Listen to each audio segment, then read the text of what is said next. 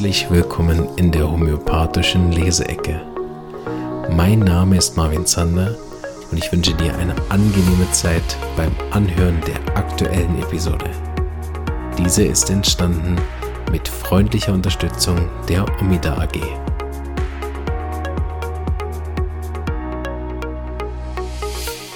So, hallo und herzlich willkommen zu einer neuen Folge Leseecke Nummer 33. Heute mit dem Buch Schriftenreihe der Clemens von Böninghausen Akademie, die wir ja schon öfter im Podcast hatten. Band 1, John H. Clark, Doktor. Die Heilung von Tumoren durch Arzneimittel. Da blättern wir heute mal drin, weil es nämlich ein sehr interessantes Buch. Ja, oder wir fangen mal mit der Einleitung an. Genau, machen wir das. Ja, da können wir mehrmals drin lesen. Weil da habe ich schon ein paar Mal reinguckt und dachte, oh, das ist noch gut für ein Leseecke, das machen wir mal. Aber die Einleitung kenne ich auch noch nicht. Fangen wir damit mal an. Gut. Über 80 Jahre sind vergangen, seit das vorliegende Büchlein erschien. Wenn man es sich aufmerksam durchliest, vielleicht dazu noch das Buch von J.C. Burnett mit dem Titel Heilbarkeit von Tumoren durch Arzneimittel, das zehn Jahre früher erschien, dann stellt man fest, dass die Medizin in Bezug auf die Behandlung des Krebses seit damals um keinen Schritt weitergekommen ist. Okay, müsste man jetzt wissen, von wann das ist. 91. Einfach nur wichtig, ne? Von 91 bis heute gibt es sicherlich einige Fortschritte. Es werden immer noch Stahl, Strahl und Chemie dabei eingesetzt und es entbehrt nicht einer gewissen Ironie, wenn J.H. Clark in dem vorliegenden Büchlein den Radiologen als den Elektriker bezeichnet. Immer noch wird nur auf den Tumor geblickt, also nur auf das Resultat und nicht auf die Gesamtkrankheit. Wenn man heute innerhalb der Onkologie auch langsam eine Ahnung davon hat, dass die Tumorbildung eine Erkrankung ist, die vom Gesamtorganismus hervorgebracht wird, so kann man doch mit dieser Erkenntnis nicht viel anfangen, weil man nicht weiß, wie man den Gesamtorganismus beeinflussen soll. Weil also keine entsprechende Therapie zur Verfügung steht. Immer noch sucht man im rein materiellen Bereich des Organismus nach Ursachen, macht Viren und andere Erreger, Entgleisungen des Zellstoffwechsels oder viele andere materiellen Faktoren für die Krankheit verantwortlich. Ja gut, das scheint mir immer noch so zu sein, wenn man den Teil so nimmt. Ähm, ich denke, dass das immer mehr kommt, auch jetzt durch Epigenetik und so weiter, dass das auch ganzheitlich betrachtet wird. Und wir haben ja auch Psychoonkologie inzwischen. Da müsste man mal Herr Wuster oder den Josef oder so fragen, ähm, ob das da irgendwo noch einen Fortschritt gibt, ob die auch das, sag ich mal, innerhalb des Körpers dann ganzheitlicher anschauen. Aber ich denke mal, dass ihnen die Lebenskraft ja immer noch fehlt. Obwohl wahrscheinlich auch immer mehr Ärzte ja dann mit so Sachen arbeiten. Aber, ähm, also, Krankheit, für die Krankheit verantwortlich, aber, und das ausgerechnet im Zeitalter der Elektronik und Kybernetik, kann, hm, wer kann, Moment, wir gehen zurück. Also Onkologie kann nicht sehen, dass der lebende Organismus ein gesteuertes System ist, in dem alle Bausteine bis hin zur letzten Zelle und zum kleinsten Molekül ihre Steuerungsbefehle von einem systemimmanenten Computer in Anführungsstrichen erhalten, der natürlich nicht in der materiellen Ebene des Organismus nachzuweisen ist, sondern über ihr steht und über ihr stehen muss, weil von ihm die Materie gesteuert wird. Das ist eh etwas, was mir oft nicht klar ist ich weiß nicht, ob das dann ein Missverständnis ist oder eine Unwissenheit. Mein gut, jetzt ich weiß auch einen Haufen Sachen nicht, ne? So nicht gemeint, aber ich meine, was wir über das Universum wissen, ist relativ wenig. Aber was wir wissen, ist, dass es, soweit ich das verstanden habe, auch keine Zufälle gibt. Also Dinge sind ja immer miteinander in irgendeiner Form in komplexen Zusammenhängen und nichts davon ist ja zufällig. Und ich finde es immer noch erstaunlich, dass sehr, sehr viele Leute diese also fast was Antikes ne, besitzen in ihrer Wahrnehmung, dass sie der Meinung sind, Dinge könnten zufällig passieren. Also, dass ich jetzt Krebs entwickle oder auch nicht, dass das ein Zufall ist. Ne? Ähm, dass das nachher am Schluss so eine komplexe Aneinanderreihung von, von situativen Themen ist, ne? die vielleicht äh, mit in, in der Schwangerschaft bereits schon begonnen haben macht es nachher natürlich so unüberblickbar, dass es für einen vielleicht selber wie Zufall scheint. Ne? Aber nichts, nichts an dem, was ja passiert, ist zufällig. Ich meine, dass der Wind hier lang weht und nicht dort lang weht, ist ja kein Zufall. Ist ja nicht, dass der Wind es heute so entscheidet oder so. Ne? Und dass mein Organismus sich 80 Jahre lang am Leben erhält oder 90, ist ja kein Zufall. Ne? Ein Auto regeneriert sich nicht selber, der Körper regeneriert sich selber. Das macht er nicht zufällig oder willkürlich, weil er heute mal Bock hat oder nicht. Ne? Obwohl, ob ich heute Bock habe oder nicht, natürlich einen Einfluss wiederum hat. Aber das sind ja keine Zufälle. Und sehr, sehr viele Leute ähm, erlebe ich immer wieder, auch Leute, die jahrelang in der Homöopathie sind, dass sie, das, dass sie ihre Krankheit zum Beispiel äh, lieber als Zufall deklarieren, mit, also meiner Meinung nach auch teilweise mit bewusster Absicht, damit ich nämlich nachher die Verantwortung oder die, die Last der Kausalkette nicht auf mich nehmen muss. Ne? Ich kenne sogar ja einige Therapeuten, die ohne Kausalkette arbeiten, würde ich nur die aktuellen Symptome nehmen und ähm, auch natürlich Erfolge haben. Ne? Das ähnlichste Mittel heilt ja immer. Aber oft dann diese langfristige, nachhaltige Behandlung ähm, in Anführungsstrichen fehlschlägt, was bei mir natürlich trotzdem auch so ist, aber weil eben auch gar nicht, also weder der Patient äh, noch der Therapeut überhaupt versteht, welche Legosteine zu welchem Legostein geführt haben und wie diese Sachen nachher zusammenhängen. Ne? Genau, also deswegen äh, bin ich auch wieder erstaunt, dass, dass sehr, sehr viele sehr intelligente Menschen Dinge, die sie nicht verstehen, lieber dem Zufall überlassen, anstatt eine logische Annahme zu machen, dass es irgendwo Steuerungsmechanismen gibt ne?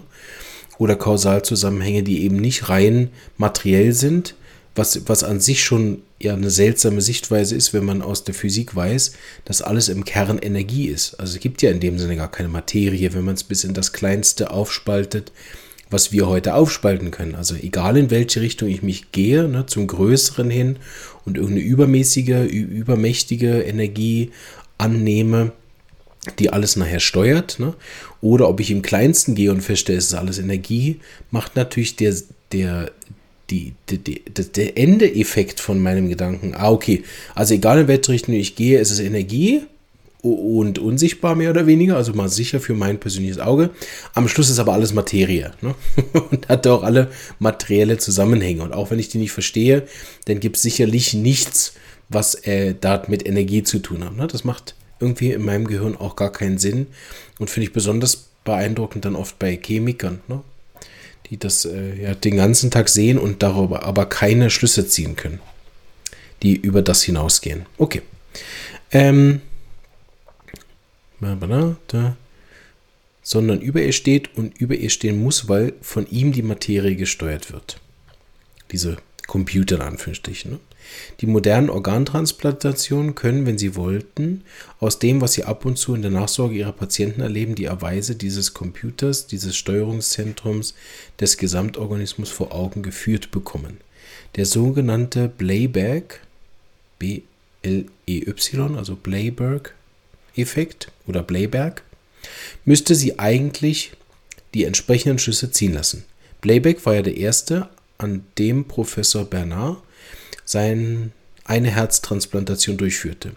Als Blayberg einige Zeit später starb, stellte man bei der Obduktion fest, dass sein neues Herz an denselben Stellen und auf dieselbe Art und Weise wie sein altes Herz geschädigt war.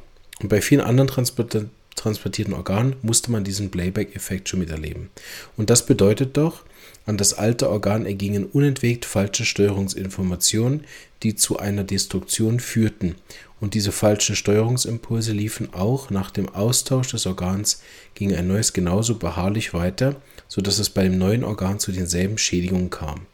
Demnach liegt die eigentliche Störung nicht im Bereich der materiellen Ebene unseres Organismus, sondern in seiner Steuerungs- Ebene. Diese Erkenntnis ist schon 200 Jahre alt. Der erste, äh, der sie medizinisch nutzbar machte, war Dr. Samuel Hahnemann, der Entdecker der Homöopathie. Er nennt diesen Steuerungscomputer die Lebenskraft. Also, soweit ich weiß, ist es nicht ganz richtig. Also, Hahnemann hat ja eh auch viel abgeschrieben. So sicher der Begriff Lebenskraft ist auch nicht von ihm. Ne? Da gab es ja vorher diesen Animismus und so weiter. Ich habe aber auch Bücher gelesen, zum Beispiel von Schamanen aus Amerika, die das auch schon lange äh, postuliert haben, die damit sogar ja schon energetisch arbeiten, seit Jahrtausenden wahrscheinlich, wenn das stimmt, diese Überlieferungen. Also die Erkenntnis ist wahrscheinlich deutlich mehr als zwei Jahrhunderte alt. Sie hat einfach immer wieder verschiedene Namen durchlaufen. Ne? Gut, er nannte diesen Steuerungscomputer die Lebenskraft oder das Lebensprinzip und sagte, dass sie von geistartiger, dynamischer oder energetischer Qualität sei. Wir würden heute also die Ebene, auf der sie funktioniert, die energetische Ebene nennen. Am besten wird Hahnemann hier einmal selber zitiert. Das ist aber ein langes Zitat und ein schwieriger Organon-Text, den sparen wir uns gerade. Es geht aber um Paragraphen 9 bis 11, wer sie gern wieder lesen möchte. Krankheit ist also zuallererst etwas Dynamisches, Energetisches. Sie findet ursprünglich in der Steuerungsebene des Organismus statt. Wir haben das übrigens auch letztens irgendwo mal besprochen, dass sie das ja auch gefunden haben an den einzelnen Zellen, ne? dass die ihre, äh, einige ihrer Signale von außerhalb des Körpers empfangen, um sich zu identifizieren. Ne? Also Identifikationssignale von außerhalb des Körpers empfangen, um herauszufinden, dass ich zu diesem Körper gehöre. Ähm, sie findet ursprünglich in der Steuerungsebene des Organismus statt. Alle materiellen lokalen Veränderungen im Körper sind nur das Resultat der Veränderungen in der Steuerungsebene, sind nur Folge und Ergebnis übergeordneter energetischer Vorgänge. Wenn aber die Lebenskraft der Sitz der Krankheit ist, wenn sie die Instanz ist, von der Krankheit ausgeht, Klammer auf, ausgenommen die von außen durch Gewalt entstandenen Schädigungen, Klammer zu, dann gebietet die Logik den, Schluss, den Schluss, dass wirkliche Heilung nur dann geschehen kann, wenn sie dort ansetzt, wo die Krankheit ausgeht, also in jener Instanz, die Hahnemann die Lebenskraft nannte. Es hat wenig Sinn, an lokalen materiellen Veränderungen zum Zweck der Heilung herumzumanipulieren. Wenn nicht im Steuerungszentrum die falschen Impulse in richtige verwandelt werden, ist alle Mühe vergeblich und genau hier liegt die Schwierigkeit der modernen Medizin. Sie hat nach wie vor nur Mittel und Werkzeuge zur Verfügung, die ausschließlich in der lokalen materiellen Ebene des Organismus eingreifen können, deren Wirkung aber nicht die Lebenskraft erreicht. Außer dass sie dort zerstörend und vergiftend wirken, also die Lebenskraft schwächend und innormal verstimmen, als Zitat von Hahnemann, Paragraph 64. Können sie dort nicht die Arbeit verbringen, die notwendig wäre, nämlich die Verstimmung, die Verstimmung der Lebenskraft auszulöschen. Genau. Also die übliche schulmedizinische Kritik von 91, die Hahnemann vor 200 Jahren schon hatte und äh, heute sicherlich in Teilen immer noch valide ist. Ah, muss gerade Tee trinken. ist natürlich aber trotzdem etwas, äh, die, die mich schon länger kennen, wissen, dieses Rumhacken auf der Schulmedizin ist nachher auch nicht zielführend. Und da sind ja so viele Leute daran beteiligt, die jeden Tag da auch ihr Bestes geben und ihre Gesundheit aufs Spiel setzen, wie wir von unserem Gesundheitssystem auch wissen. Die sind ja alle da in so einer Maschine. Oft auch, also nicht nur äh, zu großen Teilen schlecht bezahlt, sondern auch mit, mit prekären Arbeitszeiten versehen.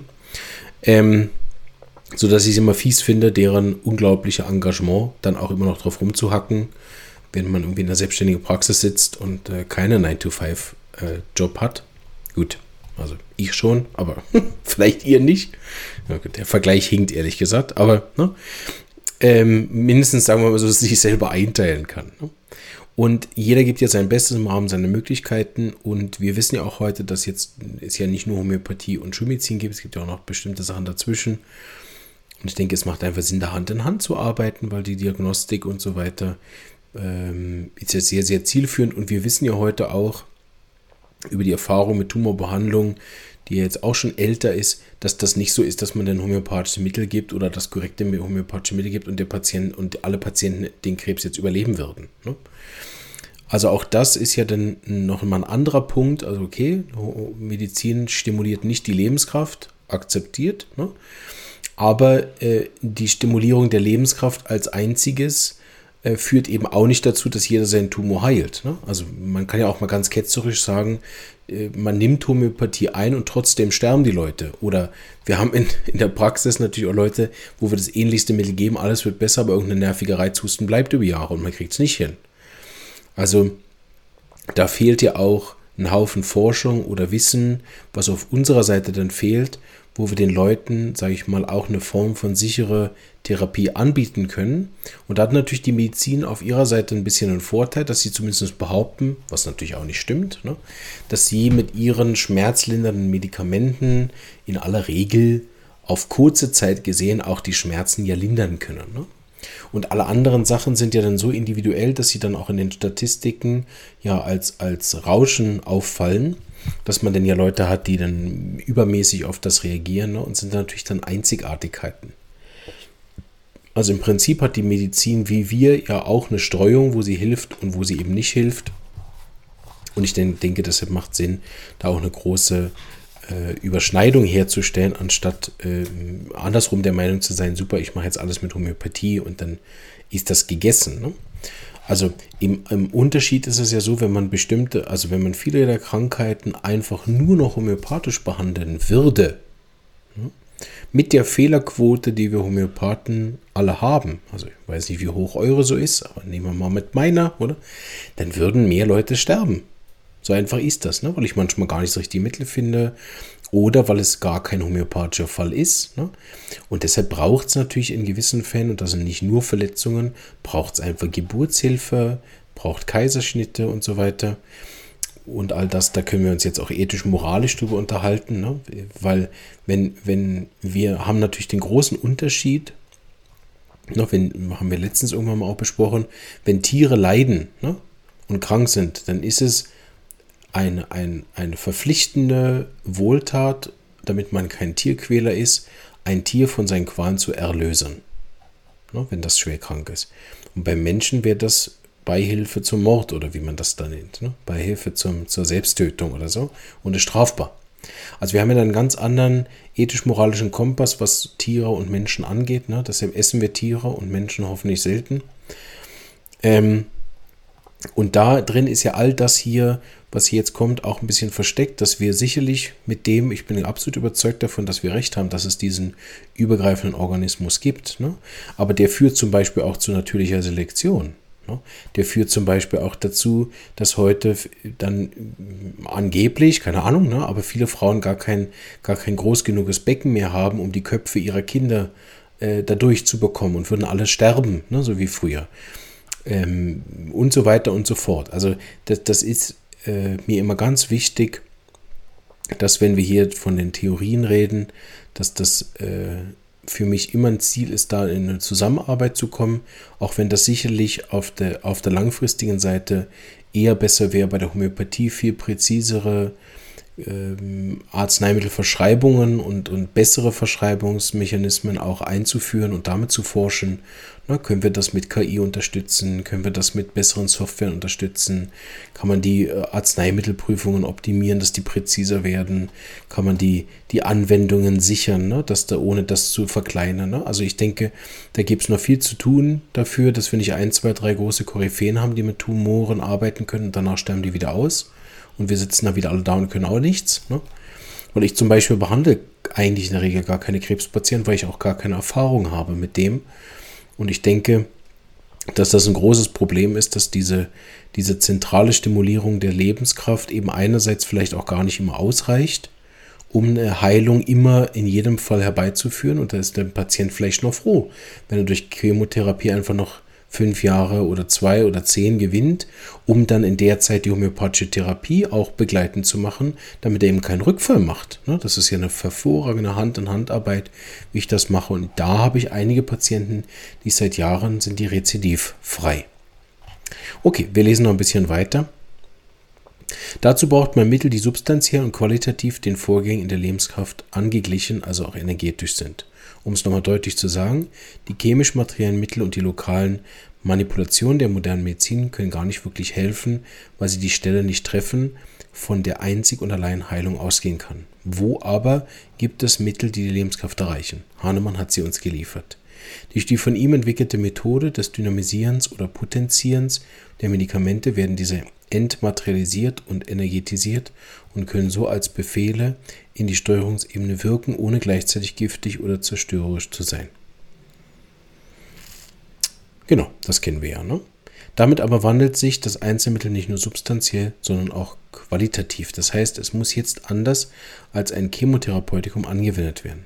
Solange ein Mittel Materie enthält, muss es nach den Gesetzen der Chemie gebraucht werden. Ist es aber entmaterialisiert und energetisiert, wirkt es nach Gesetzen, die im energetischen Bereich gültig und völlig anders sind. Eine Lokomotive ist ein Mittel zur Fortbewegung. Sie entfaltet Kraft, die auf Räder übertragen wird. Dennoch besteht zwischen einer Dampflokomotive und einer Elektromotive ein erheblicher Unterschied. Die Dampflok enthält ihre Kraft auf materiell-mechanischem Weg. Ah, die Dampflok. Ja, genau. Deswegen verbraucht sie Kohle und Wasser, um ihre Kraft zu entfalten. Die Elektrolok erhält ihre Kraft aus elektromagnetischem, auf elektromagnetischem Wege. Deswegen verbraucht sie nicht materielle Energie, nämlich Strom, um zu ihrer Kraft zu kommen. Würde man ihr Kohle und Wasser zuführen, dann würde man nicht nur für die Kraftentfaltung nichts erreichen, sondern sie auch noch zerstören. Mit dem lebenden, lebenden Organismus ist es dasselbe. Wenn er auch zum Teil aus Materie besteht, so wird er doch aus der energetischen, nicht materiellen Ebene gesteuert. Und will man in dieser Steuerungsebene etwas verändern, darf man nicht Materie in sie einführen, weil man damit nicht nur nichts erreicht, sondern auch Zerstörung bewirkt. Ja, interessantes Beispiel, da ändern wir auch Moment.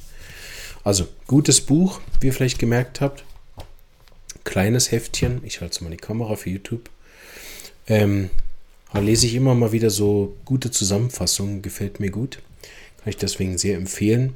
Wer so diese alten Schriften dann noch auftreiben kann, sind immer sehr auf, auf den Punkt.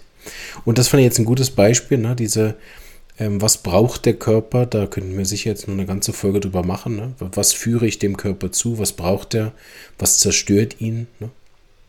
Wenn ich in einen Supermarkt reingehe, was davon braucht der Körper wirklich, ne? was nicht? Und wie würde der Laden aussehen, wenn in so einem Supermarkt nur drinstehen würde, was der Körper tatsächlich bräuchte.